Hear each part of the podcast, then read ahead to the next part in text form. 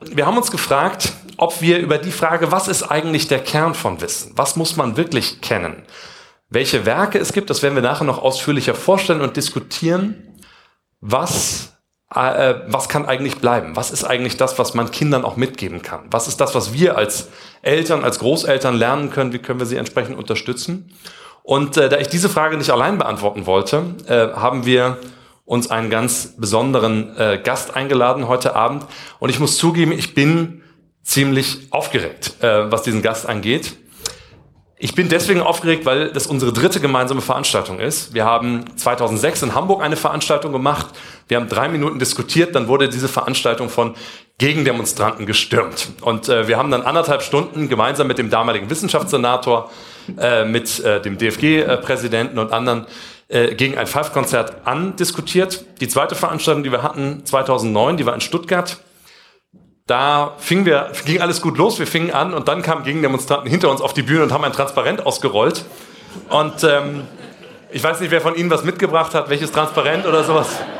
Also wir sind auf alles vorbereitet äh, heute. Sie können ein Statement abgeben und ähm, wie auch immer. Also mal sehen, ob es heute äh, anders äh, verläuft oder ob die Aufregung, die ich jetzt habe, von der Sie äh, Zeugnis äh, kriegen, äh, ob diese Aufregung berechtigt ist. Es ist eine Frau, die sich den großen Themen widmet. Ihre Doktorarbeit ging über Morallehren, ihre Habilitationsschrift über Poetiken und ein kleines, aber wirklich wunderbar wirkmächtiges und wunderbares Buch hatte die Überschrift Lob des Optimismus. Die Geschichte einer Lebenskunst und ein Vademekum, was in diesen Zeiten, die so pessimistisch oft sind, äh, ganz empfehlenswert ist. Das letzte Werk war das ambitionierteste, kann man sagen, eine Weltgeschichte der deutschsprachigen Literatur. Ein Buch, was auf der Sachbuchbestenliste beispielsweise der Zeit auf Platz eins gelandet ist. Nun soll sie die Seele der deutschen Literatur digitalisieren. Sie ist die Herrin der Bücher, wie die Neue Zürcher Zeitung gerade schrieb.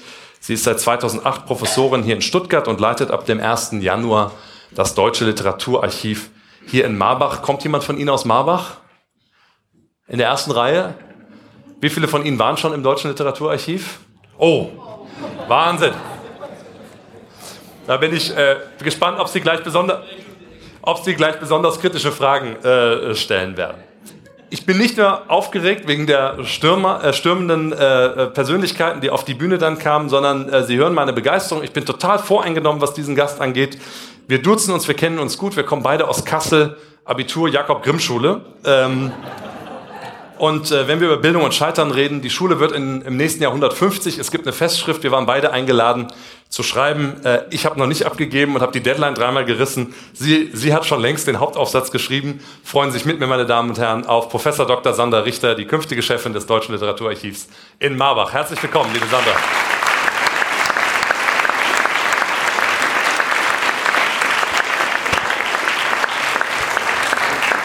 Hallo Manuel. Ja, eigentlich sind wir ein eingespieltes Team, wie Sie gehört haben. Also uns kann eigentlich nichts mehr schockieren. Es ist so viel passiert und mittlerweile haben wir auch Kinder, die sich untereinander kennen und diskutieren ständig über Bildungsthemen und es ist ja nicht schlecht, das vielleicht auch mal vor Publikum zu tun und mit Publikum vor allem. Ich habe mir gedacht, ehe wir das so en Detail tun, fragen wir uns vielleicht doch, was ist denn eigentlich Bildung? Wenn Sie im Ausland erzählen, dass es um Bildungsthemen geht, dann werden Sie ja manchmal komisch angeschaut, weil man diesen Begriff gar nicht so richtig übersetzen kann. Education trifft es nicht. Education ebenso wenig. Education sentimental auch nicht. Also es muss irgendwie etwas anderes sein mit der Bildung. Und es ist tatsächlich ein deutscher Begriff, der im Ausland dann in englischsprachigen Texten tatsächlich häufig so steht. Bildung, wenn Sie das übersetzen wollen, geht es eben nicht.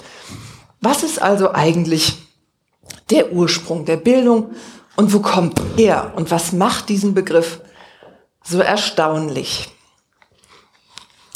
1778, da wurde die Bildung geboren. Kann man ziemlich genau datieren. Vorher gab es auch schon Bildungsbegriffe, aber anders. Da ging es schon eher um Erziehung oder Auswendiglernen, um ein Wissen, das man sich aneignete, das Wissen der Alten, was man nachbuchstabierte, kanonisches Wissen aus der Antike. Sie mussten ihren Aristoteles kennen oder ähm, den Vergil auswendig lernen.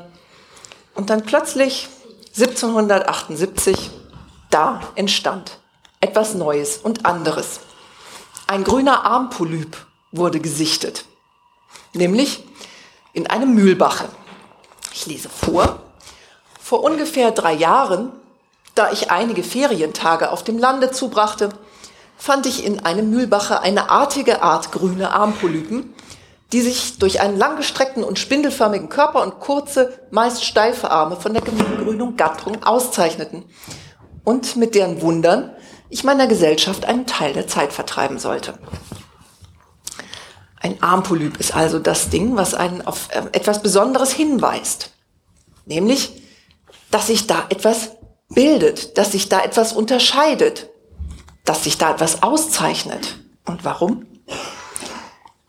Die waren nämlich zunächst verstümmelt und dann wachsen die, diese Armpolypen. Das hat jemand beobachtet. Und sie hatten wieder neue Arme, Schwänze und so weiter. In dem Mühlbache. Einfach so ein Armpolyp. Aber nicht nur der Armpolyp war interessant für den, der das da beobachtete, sondern auch die Kranken. Da hat sich jemand ein Knie verletzt. Und man sieht nach einigen Tagen, dass da wieder was zusammenwächst.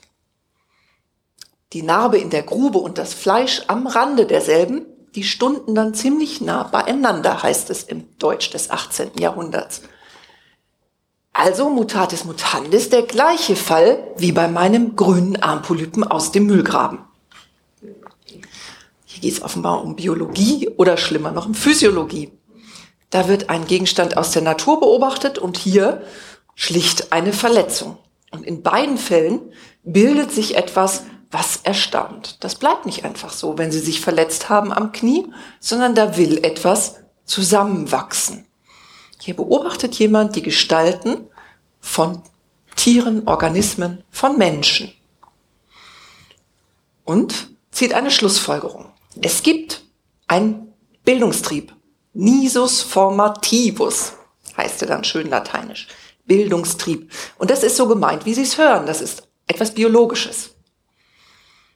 Etwas, das jeder Organismus hat dass in allen belebten Geschöpfen vom Menschen bis zur Made und von der Zeder zum Schimmel ein besonderer eingeborener, lebenslang tätiger, wirksamer Trieb liegt, ihre bestimmte Gestalt anfangs einzunehmen, dann zu erhalten und wenn sie ja zerstört worden, womöglich wiederherzustellen. Egal welcher Organismus, vom primitiven Schimmel eben bis zum Menschen, der stellt sich wieder her. Hier geht es um Gestaltbeobachtung. Hier geht es um etwas, das eingeboren ist. Nicht einfach darum, was auswendig zu lernen oder so, sondern um etwas viel, viel tiefer liegendes. Und das ist dann eben der Bildungstrieb. Wo steht das denn? Es steht in einer Schrift aus dem Jahr 1781 geschrieben von Johann Friedrich Blumenbach. Der war Zoologe und Anthropologe an der Universität in Göttingen.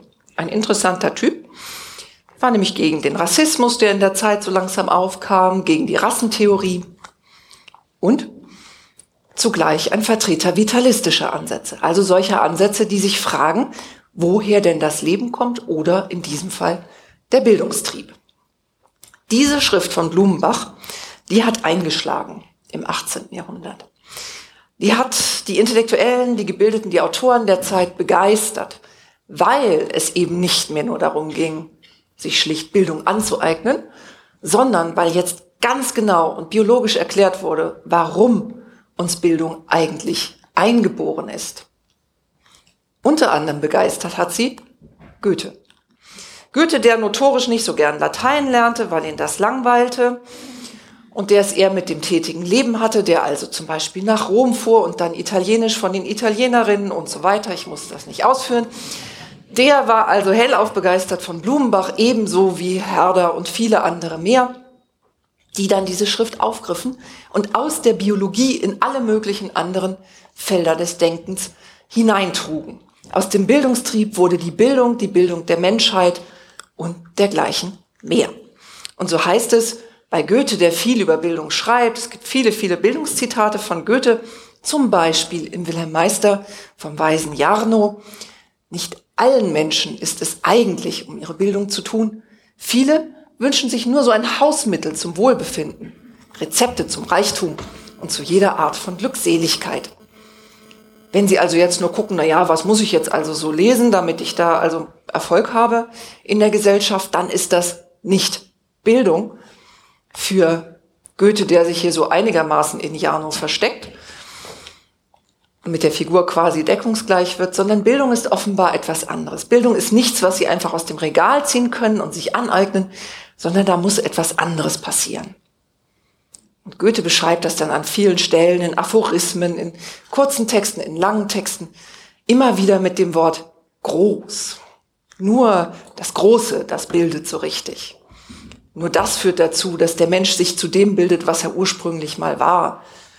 Goethe hatte auch so eine ganze biologische ja, Terminologie darum herum, die er Morphologie nennt, die auch ihren Ursprung im 18. Jahrhundert hat, in biologischen Konzepten in jedem Menschen ist als Keim angelegt, was sich dann entwickelt und also zu sich selbst findet und so auch mit der Bildung.